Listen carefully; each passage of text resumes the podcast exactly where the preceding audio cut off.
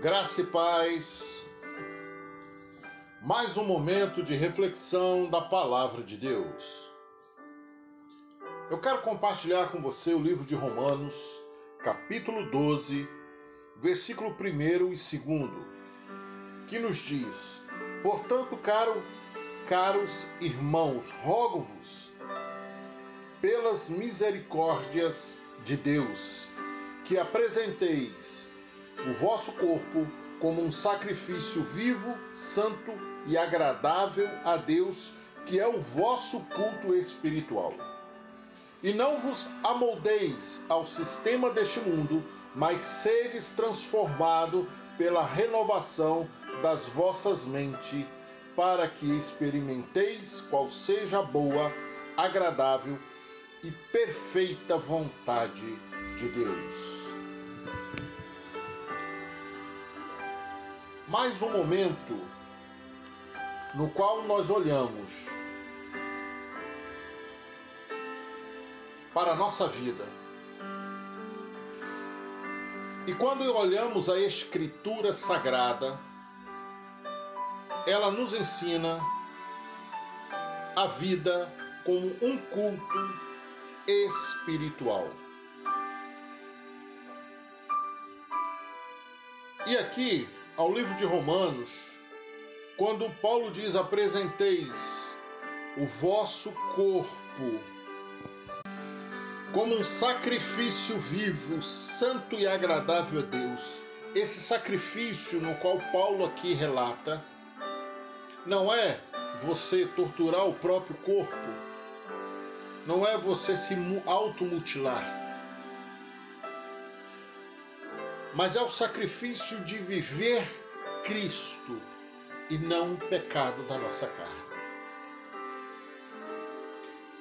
E muitas das vezes nós lutamos diariamente para sacrificar o velho homem, para que possamos fazer algo agradável a Deus, e é um sacrifício diário. É dizer não, muitas das vezes nós não conseguimos Muitas das vezes nós falhamos, mas o Senhor continua a nos abençoar, porque Ele sabe que o nosso culto é espiritual, acontece para Ele, por Ele. Tudo que nós vivemos é para Ele. Para bênção ou para maldição para salvação ou para perdição.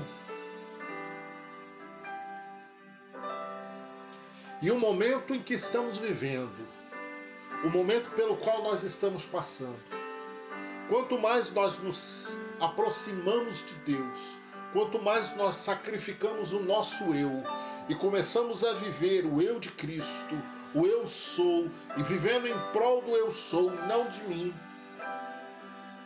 quando eu tiro da equação a minha pessoa e passo a viver aquilo que a palavra nos diz, aquilo que a escritura nos diz, eu sei que é sofrido. É sacrificante muitas das vezes, porque nós temos que abrir mão dos nossos desejos. Esse é o sacrifício.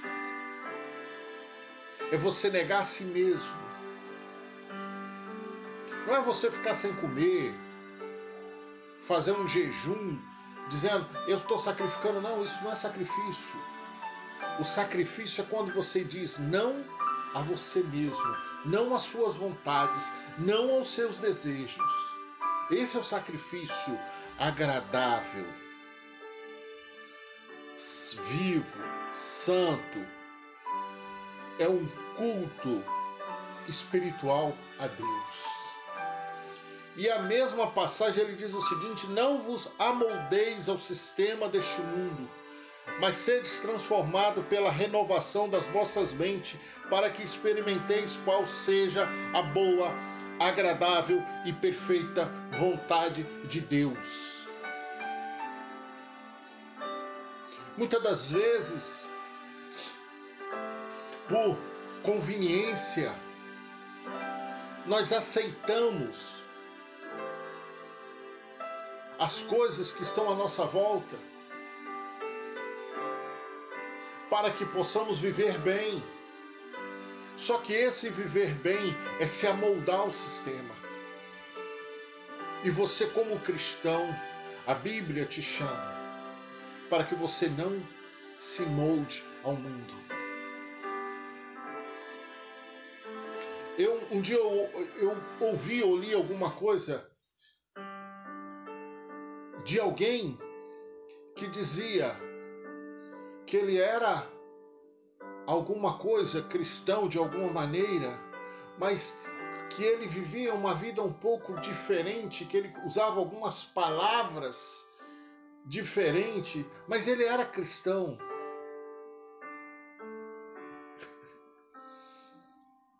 Você só é cristão quando você vive Cristo. Você só é cristão quando você é, é a diferença para o mundo. Não que você vai fazer diferença para o mundo, mas você é a diferença no mundo. As pessoas não vão te aceitar pelo fato de você ser cristão.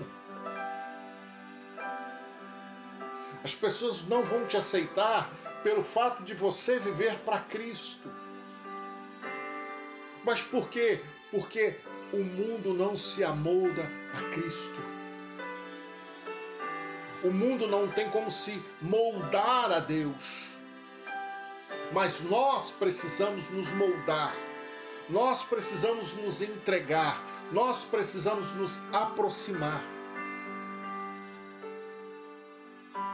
Porque na verdade nós somos os exilados.